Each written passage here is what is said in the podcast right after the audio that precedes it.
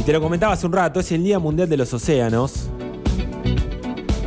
Y de los cinco océanos que tiene la Tierra, el Pacífico, el Atlántico, el Índico, el Antártico y el Ártico, el ser humano atenta contra todos ellos y contra sus poblaciones acuáticas. Como cada año, la ONU propone distintos temas y abordajes para sus celebraciones a nivel global. Y la de este año es el océano, vida y medio de subsistencia. Pero vamos a meternos un poco más y conocer algunos datos más específicos y, hablar con alguien que está mucho más metido en tema que nosotros, que es Luisina Buoso. Ella es coordinadora de la campaña de océanos por parte de Greenpeace. Luisina, muy buenos días. Juan te saluda, gracias por atendernos. ¿Cómo estás? Hola Juan, buen día. ¿Cómo estás? ¿Todo bien? Bien. Bueno, eh, hablaba de el océano vida y medio de subsistencia. Qué poco estamos nosotros como seres humanos haciendo para que esto sea así, ¿no? Sí, tal cual. Eh, sí, bueno, el, creo que el título que le puso la ONU para, para este 8 de julio es, muy acertado. La realidad es que los océanos son vida eh, y sin los océanos no podríamos habitar esta tierra. Hmm. Los océanos prestan servicios muy importantes para el planeta y además de que nos dan alimento y nos dan trabajo, eh, lo cual permite nuestra subsistencia. Eh, pero bueno, los océanos están amenazados por un montón de factores principalmente por actividades humanas, ¿no? O por consecuencias de las actividades humanas y que, bueno, cada día más están más amenazados eh, y, bueno, generándole más problemas que en definitiva nos va a generar más problemas a la raza humana en algún momento. Claramente. Em, siempre se, se habla en, diferentes temas con proyecciones a, no sé, 2030, por ejemplo. Eh, vi que se hablaba de conservar y utilizar de manera sostenible justamente los océanos, mares y recursos marinos de cara al 2030, pero vos hacías mención a, alguna fuente laboral que millones de personas en el mundo trabajan eh, en los océanos y viven directamente de ellos. Eh, pero también como consecuencia tenemos destrucción eh, del ecosistema, ir contra bueno todos, todas las especies que habitan, digamos, en el océano, peces y demás. Es una mezcla, digamos, o una relación que es muy difícil, imagino, lograr un equilibrio. Sí, sin duda, es muy difícil poder lograr un equilibrio para lograr un uso sustentable del océano, pero hay actividades que se realizan en el océano que ya sabemos que no se deberían realizar porque no tienen ningún sentido, porque no es necesario y porque no hay manera de que se haga sustentablemente. Hmm. Cuando hablamos, por ejemplo, de, de pesca, entendemos que los pescadores artesanales, eh, las comunidades costeras van a pescar y se puede hacer un uso sustentable de ese recurso teniendo en cuenta los ciclos de reproducción, bueno, lo que ya sabemos. Ahora, hay actividades que se hacen en el océano que no tienen sentido. Por ejemplo, la explotación de petróleo en el mar, que es algo que está avanzando bastante en Argentina, que ya venimos denunciando hace más de un año. No tiene ningún sentido eh, extraer petróleo del mar. No hay manera de hacerlo sustentable, no hay forma. Es absolutamente dañino en todas sus etapas, desde el principio, cuando se hace actividad sísmica que tiene impactos negativos y puede generarle muerte a millones de, mamíferos, hasta cuando se extrae el petróleo con el riesgo que existe de que haya un derrame y que se destruya el hábitat de miles y millones de especies eh, y también los medios de vida de las personas, porque en cuanto llegan a la costa las personas ya no pueden ni comer ni pescar. Eh, por ejemplo, ese tipo de actividades no hay forma de hacerla sustentablemente. Y son palabras que muchas veces se usan, eh, que ya perdieron su sentido, ¿no? Mm. Se, se, usan como un latiguillo, pero la realidad es que no hay manera de extraer petróleo sustentablemente. Esto, eh, ustedes que vienen trabajando con, con este tema, con extracción de, petróleo, vieron cómo ha crecido en el último tiempo y esto tiene que ver con eh, un permiso también gubernamental, supongo. Sí, claro. Esto empezó hace ya un par de años se empezaron a entregar permisos para hacer un reconocimiento superficial, que es lo que les comentaba recién, lo que es la exploración sísmica, que se utiliza para ver dónde existen los, los pozos. Hmm. Eh, después de eso, se siguió haciendo exploración sísmica. Exploración sísmica se está haciendo hasta el momento de hoy, hasta hoy, durante la pandemia, nunca frenó. Hmm. Eh, en el 2019 se hizo una licitación donde se adjudicaron bloques, es decir, se le dio a empresas eh, el derecho de explotar una porción del mar argentino. Mm, una locura. 18 bloques, sí.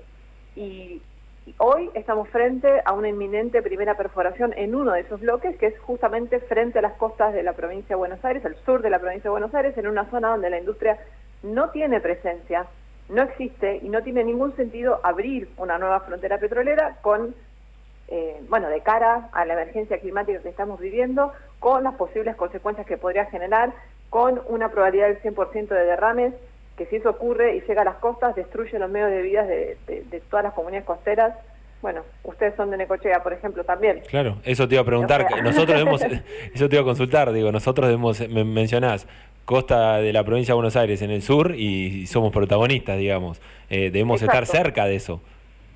Sí, sí, sí, o sea, todavía no comenzaron las, perforaciones, eh, sabemos que hace un mes más o menos se presentó el aviso de proyecto, en, el Ministerio de Energía y el Ministerio de Energía lo reenvió al Ministerio de Ambiente para que haga una evaluación ambiental y hoy se está haciendo una evaluación ambiental.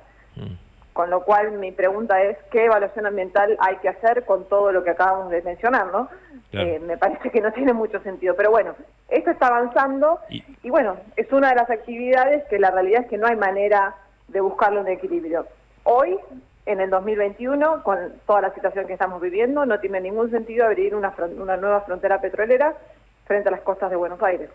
Eh, y, quién puede llegar a hacer esa evaluación ambiental, digamos, para que le dé que hacer una perforación para buscar petróleo sea algo positivo? Sí, por eso. Todavía no hemos tenido acceso a esa evaluación para poder analizarla, para saber cuáles son los argumentos que se utilizan para decir sí avancen. eh, sabemos, tampoco sabemos si efectivamente eh, ya se terminó la evaluación, digamos, sabemos que es un proceso bastante arduo, complicado, eh, no va a ser tan fácil, eh, pero bueno, es algo para tener en cuenta y para que todos sepamos, más aún la gente como ustedes, que vive en zonas costeras, que podrían ser los principales eh, afectados si esto avanza. Claramente. No es eh, el único bloque, es un bloque muy grande que se llama CAN 100, tiene 15.000 kilómetros cuadrados de superficie, eh, pero hay muchos más alrededor. hay como una zona que está toda marcada llena de bloques. Si todo esto avanza, o sea, el punto es, si arranca uno, pueden arrancar todos. Okay. Y eso es un problema. Por eso esta, esta, este momento en el que estamos es tan crucial.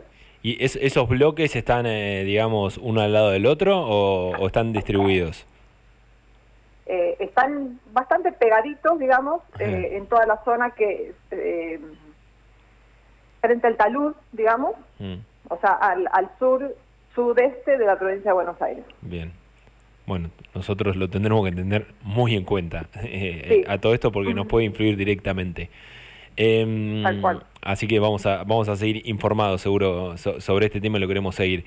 Te hago otra consulta. Ustedes, bueno, uno de los puntos principales con lo que están trabajando, digamos, que tiene que ver con los océanos, es este tema que me hacías mención.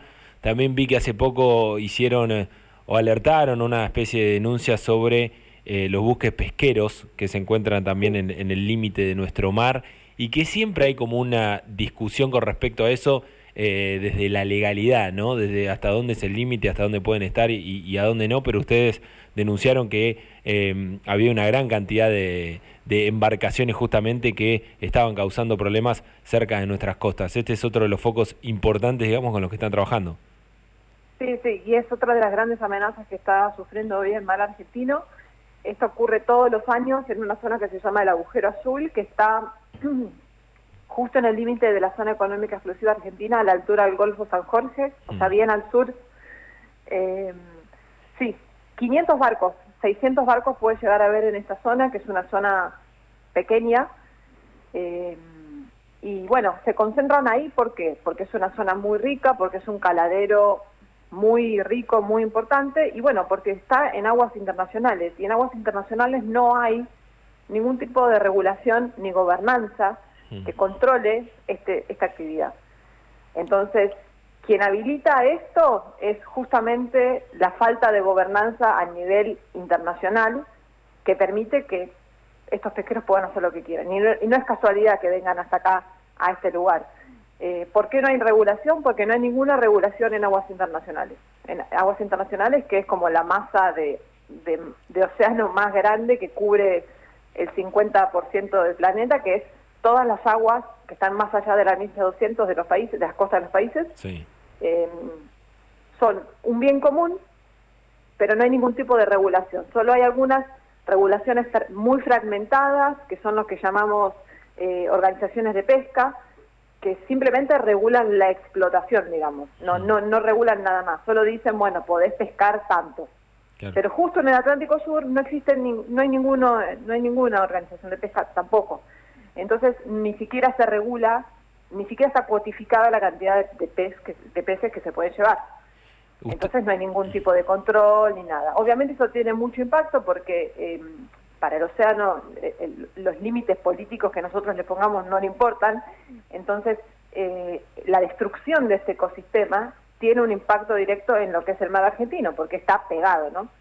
Hmm. Em, y bueno, perdón, sí. No, digo, ustedes en todo este trabajo que bueno que siempre vienen realizando, ¿hay algún avance a partir del gobierno o, ha cambiado algo o ven una intención por lo menos que que algo cambie con respecto a esto o, seguimos en una inactividad, digamos, y, quita de responsabilidad con respecto a todo esto?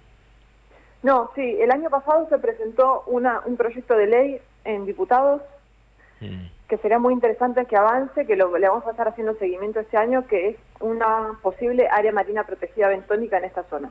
Porque Argentina tiene jurisdicción sobre el fondo, no sobre el agua. Mm no sobre la columna de agua, sobre ah, el fondo por la extensión de plataforma continental que la ONU le, le concedió hace ya un par de años.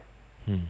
Entonces Argentina podría decir, acá está prohibido pescar, no podés hacer pesca de arrastre, por ejemplo, que es uno de los métodos que estos, estos pesqueros utilizan, que es el más destructivo. Eh, entonces eso le pondría un buen límite a estas, a estas flotas pesqueras y es un desincentivo que no justificaría quizás que estos estos barcos vengan desde China o desde Corea hasta acá a pescar si no pueden pasar el arrastre, porque el arrastre obviamente es, lo que les, les termina haciendo que les den los costos, digamos, porque se llevan todo, se llevan absolutamente todo. Claro. Eso por un lado. Y por otro lado, en realidad, como está eso está en aguas internacionales, eh, en realidad lo que está pasando es que ya hace dos años se está negociando en Naciones Unidas un tratado global por los océanos para justamente regular y crear un órgano rector para las aguas internacionales para determinar efectivamente qué se puede hacer, qué no se puede hacer, cómo, y también una herramienta para crear em, santuarios marinos o áreas marinas protegidas, justamente para poder cerrar esas zonas tan vulnerables que han sido destruidas por años y años de, bueno, de pesca destructiva o, u otras actividades, porque en otros lados el problema es otro, el petróleo, la minería. Eh, Así que bueno, la última reunión que iba a salir ya con el tratado firmado y qué sé yo, iba a ser en agosto de este año.